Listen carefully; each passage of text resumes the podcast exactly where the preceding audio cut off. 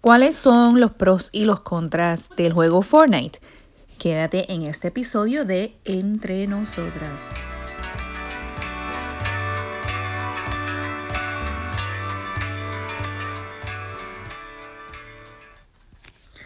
Bueno, como ustedes saben, el juego Fortnite ha, explotado de manera increíble en, en los Estados Unidos durante la época del año pasado y este año. Y mayormente los niños que están jugando este juego son niños de 10, yo diría 9, 10 años en adelante, cuando en realidad yo creo que ya dentro de los años 11 y 12 sería la mejor edad o la edad ideal para jugar este juego. Pero estoy viendo que obviamente hay niños menores de esta edad que lo están jugando. Como mamá, yo siempre he sido una de esas personas que me gusta ver qué tipo de juego está jugando mi niño, con quién se comunica, cómo es el juego, cuáles son los beneficios, cuáles son este, las cosas no muy buenas de cada juego. Y cada juego tiene algo diferente. Obviamente este juego es este, un poquito diferente a todos los demás, porque no es un juego que estás en un carro y estás en una carrera, sino simplemente son estrategias diferentes en las cuales este, cada personaje tiene la oportunidad de eliminar a otros. Puedes jugar individualmente o en equipo. Este, y entonces no es este como otro tipo de juegos las cuales pues son por niveles, sino simplemente es eliminándose uno al otro hasta el tiempo en la cual eh, se cierra el juego y ya termina. Los pros y los contras. Vamos a hablar de los pros. Este, el juego trae mucha estrategia.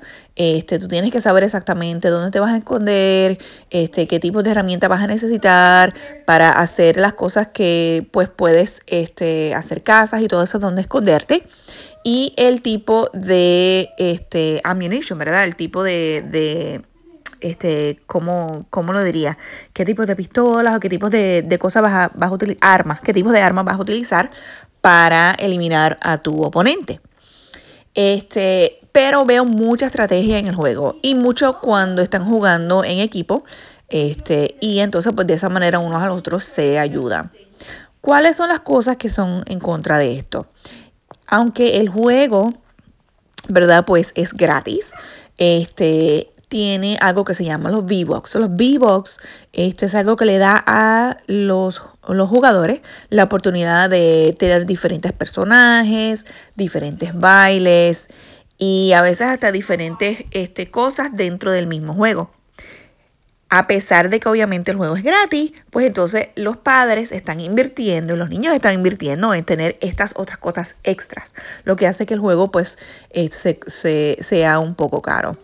Este, es también el elemento de la adicción, que obviamente, este, y esto es con todo tipo de juegos, no solamente con esto. Eso quiero aclarar eso, que no solamente con esto, sino con todo, todo tipo de juegos que puede crear adicción a los videojuegos este, de que pues obviamente como estás este, jugando y estás jugando en equipo, hay cierta cantidad de tiempo que tienes para terminar el juego. Pues por lo tanto, tú quieres terminar el juego, quieres terminar eh, ese, esa etapa.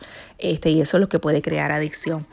Este, lo que se dice en algunos estudios es que los niños están jugando demasiado tiempo en este juego y por lo tanto está creando una adicción más grande de lo normal. Y esos son pues obviamente uno de los peligros que tiene este juego.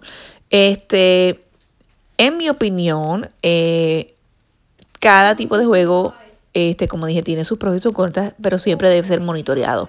Es eh, la responsabilidad de cada padre de pues ver eh, cuáles son las cosas de, de, los juegos, porque a veces nosotros como padres este, escuchamos estos juegos y entonces pues no sabemos cuáles son las cosas que tiene y todas esas cosas. Eso es responsabilidad de nosotros que pues, y si me escuchan en, en, en, el background, ese es mi hijo que está jugando en este momento y entonces está pues jugando con sus amiguitos.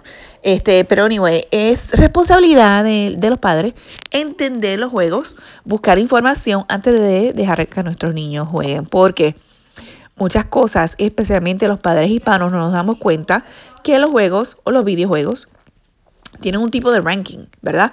¿Qué significa esto? Tienen un ranqueo. Pues que cada tipo de juego es específicamente diseñado para una cierta edad. Así como las películas que están PG, PG-13, este, general. este, y las R, los juegos también los tienen. O sea, es bien, bien importante entender cuáles son esos ranqueos que tiene, porque a veces dice para teens, este, que teens es básicamente de 13 en adelante. Este, hay algunos que son matures, que obviamente para adultos, y hay otros que son para niños. O sea, bien, bien importante que entendamos eso porque así va a ser la cantidad de violencia y probablemente el lenguaje que tenga el juego. Una cosa sí me he dado cuenta, el juego sí tiene muchos controles que te dan la oportunidad de bloquear aquellas cosas que tú no quieres tener y como también pues puedes bloquearle la oportunidad a tu hijo de este no jugar con extraños, sino simplemente con aquellos que son amigos de ellos o una persona que conoce. Net net, pues mira, este otro juego más que en estos mismos, pues, en estos mismos momentos, pues cada niño está jugando. Pero yo sé que esto va a pasar de moda y va a ser una de esas cosas, pues, que va a haber otro juego que lo va a reemplazar. Bueno, espero que esta reseña de este juego les haya ayudado y pues que les, les ayude a concientizar un poquito más acerca de los videojuegos y prestar un poquito más atención. Como le dije, cada juego es diferente y es importante entender cuáles son los pros y los contras de ellos. Así que espero que tengan un bonito día y nos estaremos escuchando aquí entre nosotras.